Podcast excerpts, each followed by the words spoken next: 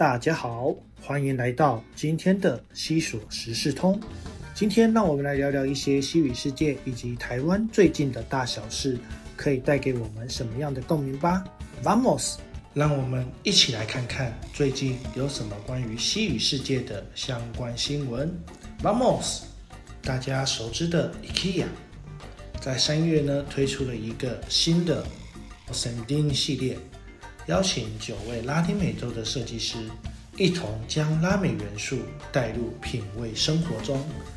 大家可能不知道，在二零二二年四月呢，IKEA 呢决定已经在拉丁美洲大陆的墨西哥开设第一家的 IKEA 的商店。而这个系列呢，主要是他们呢在决定进军墨西哥时呢，就已经有了构想。由于疫情的搅局，才会拖延这么的久。因为 IKEA 希望他们进军拉美，不是只有地点，而是希望能够借此把拉美绚丽的文化带入设计之中。而他们呢，便分别邀请了几位来自墨西哥、哥伦比亚以及智利等国的设计师，希望他们能够透透他们的生活记忆，将拉美文化。带入设计之中。接下来，我们就来聊聊几位设计师他们的设计灵感。首先，这个系列使用的名字叫做 o s e s t e a m 这个字呢，在瑞典语叫做混合。从这里可以看得出，这些产品呢是混合了许多拉美的文化意象在其中。IKEA 呢，希望透过这几位拉美的设计师，可以将自己的生活经验呢作为结合，让全世界透过装置体验拉美风情。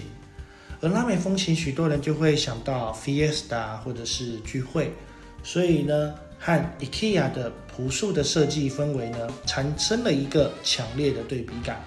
墨西哥籍的设计师 Liliana Ovalle。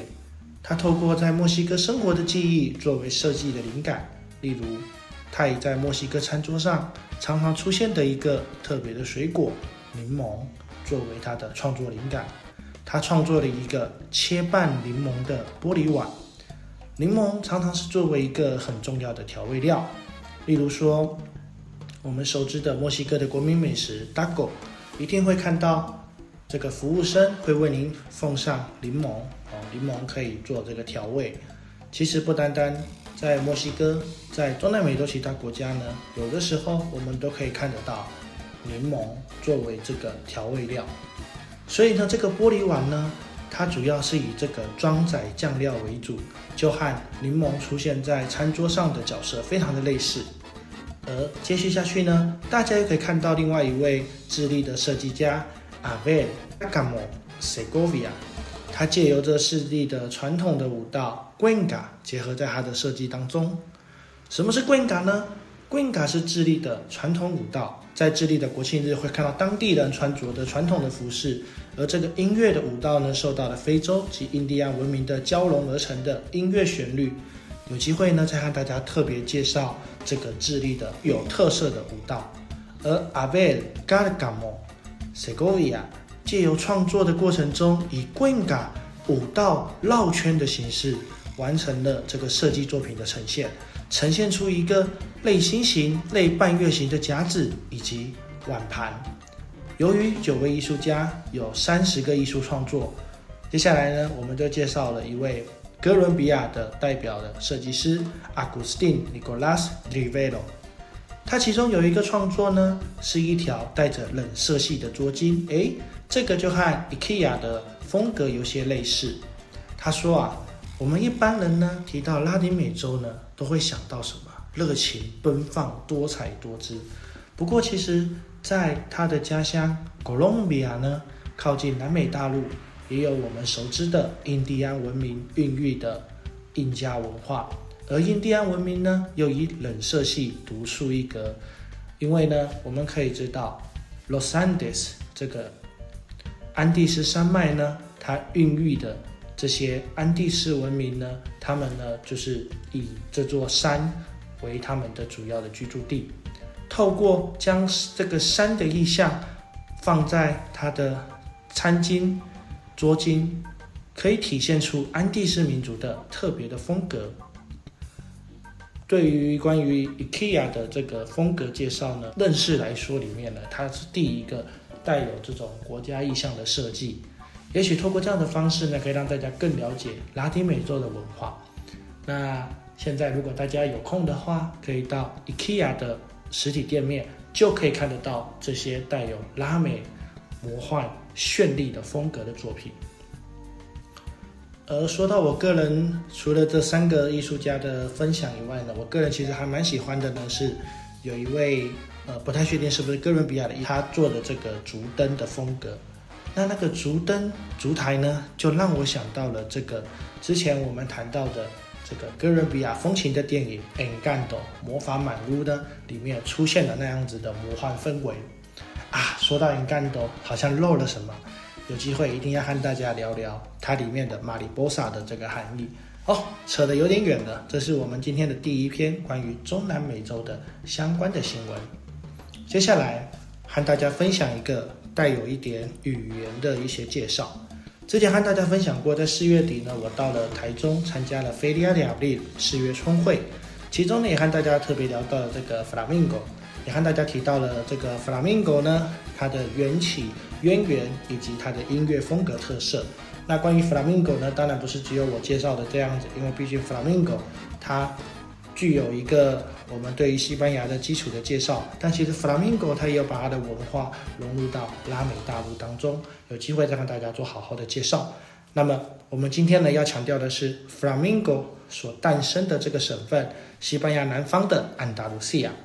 而这个区域呢，他们有一些很特别的用语用法，而对于中南美洲会有深远的影响。因为我们知道，在一四九二年哥伦布发现了新大陆之后呢，许多南方的西班牙人由于因为本身的生存条件没有办法满足，所以呢远渡了美洲。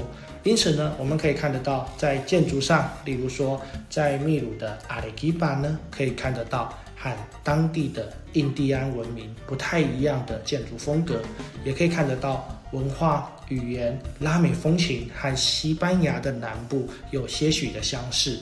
那么今天呢，就用一篇 CNN 的新闻呢，来和大家做一个简单的介绍。第一个，我们在学习西文的时候呢，会提到的一个概念叫做 facile。什么叫 facile 呢？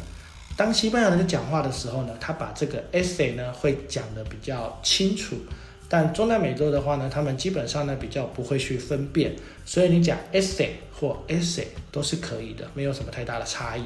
甚至有的时候呢，他们会把 elle 跟 edre 呢做了一个混用的状况。例如单数的定冠词叫做 el，那如果我要说 el niño，在中南美洲可能会变成 el niño 哦，这个。L 跟 L 它的音会有一些类似。那除此之外呢，在西班牙的西文呢，我们会有所谓的分词的形态，就是 ado 跟 ido 的部分。在拉丁美洲呢，会产生这个吃掉音节的状况。例如，我想要说 agostado，就会变成 agostado 这样子的一个问题。那或者说在中南美洲呢，常常会把三个音节改成两个音节，例如 dodo bala nada 会变成 doba。这也是受到了这个西班牙南方的安达卢西亚的文化影响，而在中南美洲呢，他们也喜欢用一些特别的俚语来表达、来阐述他们的感受。就像我们之前提到的这个 Guendo Chino，或者是 Estoy hablando en chino，这样子呢，都是因为当时的文化背景而导致而成。那么，和大家介绍一些受到西班牙南部的区域的影响而导致出现的特别的俚语或者是表达方式。例如呢，在西班牙文呢，如果你说 De da coraje。听起来好像是，哎，谁给你勇气？梁静茹吗？啊，不是，谁给你勇气呢？啊，我给你勇气。但是在南部的话，当如果你这么说，会被认为说是在讲说你非常的生气的意思。而在中南美洲呢，如果你听到呢，听到说你是马拉佛亚，那这个呢是有点带有恶趣味的说法，就是说不讨人喜欢的人呢，都会有不好的影子。那这有点类似我们所说的“可怜之人必有可恨之处”。一般而言，我们知道语言会有所谓的双重否定，或者是有所谓的负负得任的例子。那在安达卢西亚呢，有一个说法叫做 “no 你那看起来呢好像是一个非常程具有程度性的否定，但是呢，其实这是一个超级肯定。当你使用这个句子说出一个超级肯定的句子，那说不定就会被 Latino 呢当做是你的自己人。还有一些很奇奇特的用法呢，在和大家做分享。